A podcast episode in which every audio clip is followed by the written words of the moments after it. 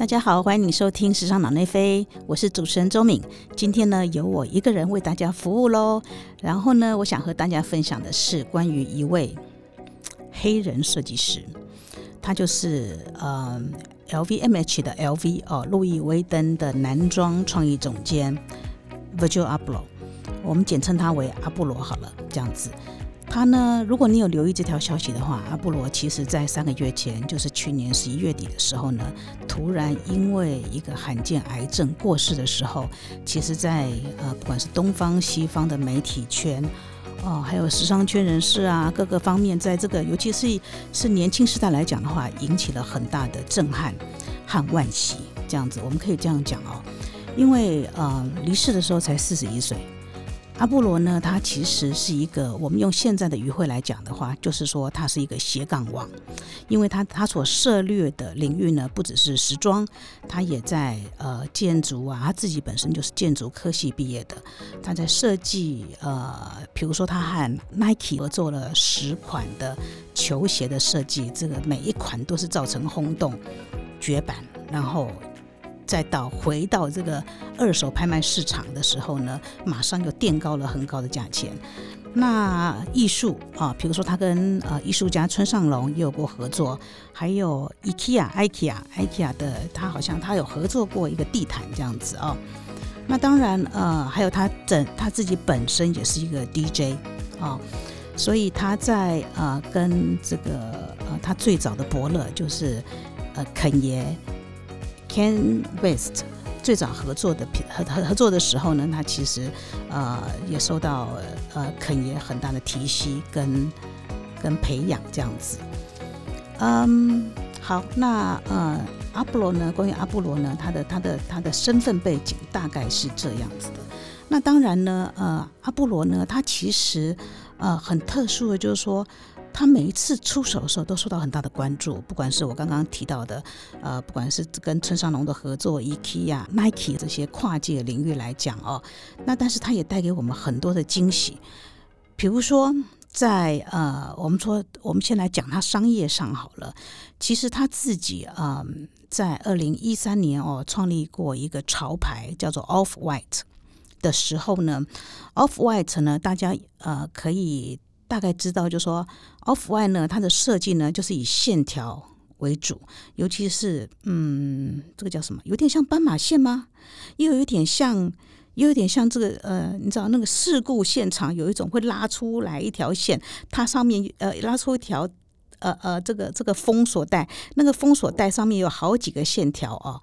它这个以它这个经典设计呢。呃，打入年轻市场的时候呢，其实我们看到了他在，比如说二零一七年的时候，在英国的一个高档的百货公司叫 Selfridges 哦，他这个百货公司呢，据说，好的，我这边有一份资料是说，他在他的 Off White 呢，在二零一七年的时候呢，达到了三位数的成长，三位数，哎，这等于说是，嗯，三位数就是百分之百倍数成长这样子。然后呢，呃，而且呢，在英国的时候，在英国的 Selfridge 百货的时候呢，它其实是像，尤其是二零一五到二零一六年的所有 Off White 是全数销售完毕，也就是说它没有库存的这样子。这是他在 Off White 的成绩。那呃，我记得他二零一七年吗？二零一七年，对他进来。他的第一个店在台北开幕的时候呢，那时候他是选在呃东方文华饭店、东方东方文华酒店的一楼的有一个门店开幕的时候呢，哇，你知道吗？那个在敦化北路上呢，我记得我车子刚好经过，坐车经过的时候呢，看到那个门口排排排了一个长长的人龙，而且都是年轻人，大家就等着进去要去采购 Off White 的。东西这样子，嗯，OK，这是关于他的 Off White。那但是呢，他在呃 LV，在他在接手二零一七年接手 LV 男装设计的时候呢，嗯，就等于说他的第一个系列是在二零一八年发表的时候呢，其实一直到他离世前这个几年间哦，一八一九二零二一，好了，这四年间呢，其实呢，呃，据一个。HSBC 汇丰银行的统计，它呢将它给这个集团带进来大概有百分之五十五的营收贡献。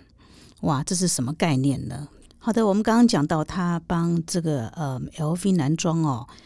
创造了营收成长百分之五十五。对不对？如果比照我们看到的最新的，比如说是呃二零二一年一整年度来讲的话，这个集团营收呢，LVMH 集团营收呢，比二零二零年的时候还要增长了三成，百分之三十六，利润达到了一百零七 percent 哦。所以这可见的阿布罗，他的男在男装方面为这个集团带进来的，可能就占了他营收的一半。哼，OK。对，这是在他在商业上所取得的成功的呃数字这样子。但是呢，我觉得我们还是，但是我们今天要讲的重点不是他。当然，这成功很好，但是我要分更想跟大家分享的是关于呢，他在这个呃呃，不管在 LV 也好，或者在呃 Off White 这个他自己的品牌方面也好呢，他其实不断的在呃提出了给我们很多的关于。呃，这个当代的思想哦，或者关于服装本身，这个到底是怎么回事？呃，那当然还有最重要就是说，他把潮牌，他把潮牌跟这个奢侈品哦，做一个很具体的连接，而且呢是把它融合的非常好，所以因为这样而取得商业上的成功。也就是说，也就是说，他是一个很成功的一个呃破坏创新者吧。这样子，但是呢，嗯，呃，那当然，他在这个呃已经创造的这个历史地位，在以服装史来讲的话，他打破了这个 LVMH 这种呃品牌百年多来的第一位黑人设计总监。所以，呃，大家如果还有印象的话，就是他在二零一八年的第一场啊发表的 LV 男装秀的时候呢，其实在谢幕的时候。他非常激动的跟他的呃提拔他很久的这个肯爷哦，Ken West 两个相拥而泣。那这一幕，我相信大家也会成呃呃会印象深刻，而且会成为这个服装史上很重要的一个瞬间。这样子，嗯，那阿布罗呢？嗯，我记得其实在二零一七年哦，二零一七年这个呃，我曾经收到了一个资料的时候，就是说。这个阿波罗呢，他其实有关于他的设计，他提出了几个不同的理论。比如说，有个很重要的理论就是关于百分之三。他觉得呢，就像他在 Nike 所做的球鞋设计一样，他觉得改造百分之三就够了。这怎么说呢？嗯，他意思是说呢，其实，嗯，这个其实我们在世界上，就说现在在世界上很多的东西都有了。那他自己是一个，应该说他自己是一个非常的达达主义，他对于达达主义非常有兴趣，然后他非常的嗯，非常的欣赏像这个，哇，那个达达主义那个人叫什么名字呢？杜象对，Marshall Duchamp。杜象，杜象呢有一个概念，就是关于一个现成物 （ready made） 这个概念。然后达达主义的时候呢，其实他也是把一个现成物的概念呢，因为他觉得艺术有无的无限可能，所以他把这个现成物呢，呃，他最有名就是那个小便斗嘛，男男人的小便斗，把它搬进了美术馆，然后签上了他的名字。那那时候他还是用用他的他的化名哦，签上了他的名字。他觉得这个就是一个。Ready made 的概念，一个现成物的概念，它也可以成为艺术。这就是一个达达主义当时基本上的一个想法，这样子。那当然，想当然尔，就是在当时的时候引起很大的呃反弹、震撼、嘲讽之类的。但是阿布罗呢，他所以阿布罗呢，他从这种呃。可以溯源到达达主义的这一个脉络思想里面呢，他自己提出了，因为他觉得现在世界上有太已经有太多太多的东西了，这样子，那我们怎么样赋予它新的意义呢？所以他觉得任何的改造就是呃加入百分之三就够了。那这个百分之三要怎么拿捏？所以这个就是他所呈现出来的。比如说他在 Nike 的球鞋上，他加上了一个。嗯，很细节的一些一些设计这样子，然后嗯，这是他著名的百分之三。那当然呃，在呃，在这个阿布罗呢，他其实在其实他更不同的方面呢，是在于他对于这个他自己本身，呃，他的家庭是从非洲加纳移民到美国芝加哥啊，所以他自己作为一个黑人主义的设计师、少数民族设计师，他非常理解，就是说这个呃少数民族在这整个一路上的呃奋斗啊，或者你会面临的很多的挫折啊之类的东西，这样子。然后，所以他自己呢，在他的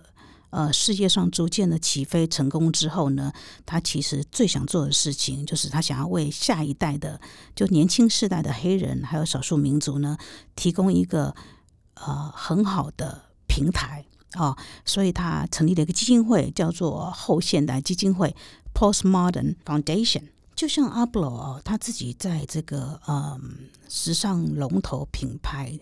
然后很特殊的，呃，也很少数的黑人创意总监的这个地位之后呢，他就把他的呃设计也好，我他很多的心力哦，放在在呃寻求这个。呃，整个时装产业、设计产业的包容性、统一性、多元性，还有个体性来讲的话，所以比如说像在服装的秀场里头呢，它其实呃所选择的模特呢，你会看到就是比较多色的人种，而不是那么多的白人啊。然后它也是属于那种少数的。呃，设计师会这么用心在呈现这个呃，我们说时装界后台哦，它很多这种人台上面呢，其实很多的很多的时候就是不是人台哦，应该说很多的一套一套服装的时候呢，他其实只是会呈现啊，比如说这个这个模特叫叫叫叫 John 好了，这个呃这位 John 他所即将穿的是哪些哪些衣服，我们不会在。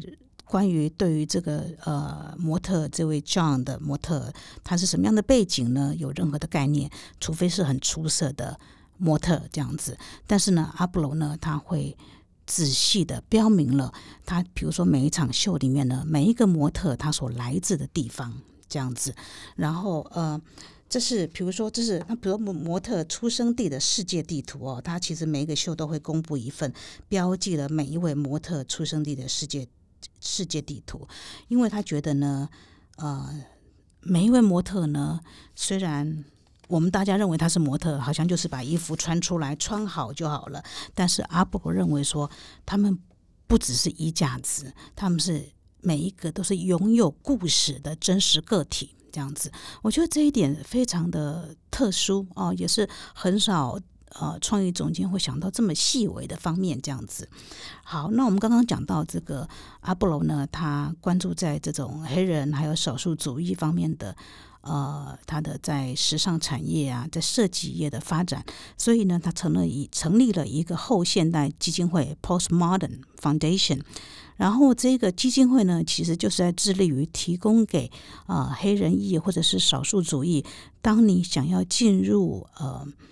呃，这个设计学院就读的时候呢，你至少不用特别担心，比如说你的你的学费是不是缴得出来这个问题哦。然后，其实一直到他去世前呢，啊，据说已经募款了几百万美元为这个基金会这样子。嗯，那当然，那当然，在呃，其实他这么。这么突然的离世之后呢？嗯，其实，呃，我们要说哦，然后还要讲一下，就是说他为 L V M L V 所设计的男装呢，其实在一直到今年五月的时候，我们在市面上都可以看得到。那这也可以说会成为绝响吧，这样子啊。但是我觉得他的阿波罗呢，他个人的。呃，贡献或者说他个人的思想各个方面啊，其实呃，正好他在二零一九年的时候，在芝加哥当代美术馆的时候，曾经举办过一个展览，他算是非常完整的呈现了阿布罗他在这个建筑啦、设计啦、音乐、服装这个方面，他这个呃这么多年来他的发展的轨迹，他设计的想法这样子。那这个展览呢？呃，其实，在呃芝加哥展览完，二零一九年展览完之后呢，那我们也很高兴看到，就是说，在今年哦，其实有持续的呃巡回展哦，这样子。那这个展览呢，就是呃，其实等于就是浓缩了，很完整呈现了阿布罗他在呃这方面的啊所有的设计的历程。这个展览的名称叫做 Figures of Speech，表达形式啊，就呃表达形式。对，这是属于他个人的非常呃真实的表达形式的一个展览。嗯，那我找到一些资料哦。其实像目前它其其实这个展览就是在卡达，卡达的美术馆正在进行当中，在一直会到进行到今年二零二二年的三月底。那之后呢，在七月一号呢，一直到明年的一月底哦，哦，明年二零二三年一月底哦，他会在纽约布鲁克林美术馆展出。啊，希望。我们到时候疫情解封之后，有机会去旅行纽约的时候呢，可以就近到 Brooklyn Museum 布鲁克林美术馆去观看阿布罗他的这个表达形式展览。那最后呢，我想要和大家分享一下，就是关于嗯阿布罗呢，他其实像这个我刚刚讲到卡达美术馆这个展览哦，其实正好就是他大大概在过世前的三个礼拜，他那时候呢有拍了一支呃在 YouTube 的影片哦，有一支影片，他在影片里面呢其实有讲到，就说他个人哦，他说嗯，我最害怕的是稳定下来。所谓的稳定下来，就是说你就是一直待在舒适圈里面了，这样子。那我们我们也可以知道，就是说，比如说他在四十一岁，他已经呃在时尚圈来讲的话，他真的取得了巨大的成功，成为了一个精品龙头地位的创意总监。但是这正好是他最害怕的事情，所以他说他常常要质疑很多事啊，question everything。比如说，他常常质疑自己说。在这个时代里面，服装重要吗？那如果重要的话，那又是为什么呢？这样子，所以他觉得，呃，为这些问题找到一个新的解答、新的意义的，哦，是他成他认为现代服装设计师存在的理由和存在的意义。嗯，所以我们可以呃大概了解一下，就说。呃，在这么这么在同时做这么多事情哦，把自己其实是真的是全然贡献在一个工作里，呃的阿布罗呢，其实他呃他的想法，然后他的关键的思想在哪里？这样子。好的，谢谢你收听今天的时尚脑内飞。那呃，欢迎你给我们的呃节目。按赞，还有分享哦。然后，如果你有什么什么样的建议，希望我们为您说什么样的题目呢？也欢迎你都留言给我们。谢谢你，拜拜，下次见。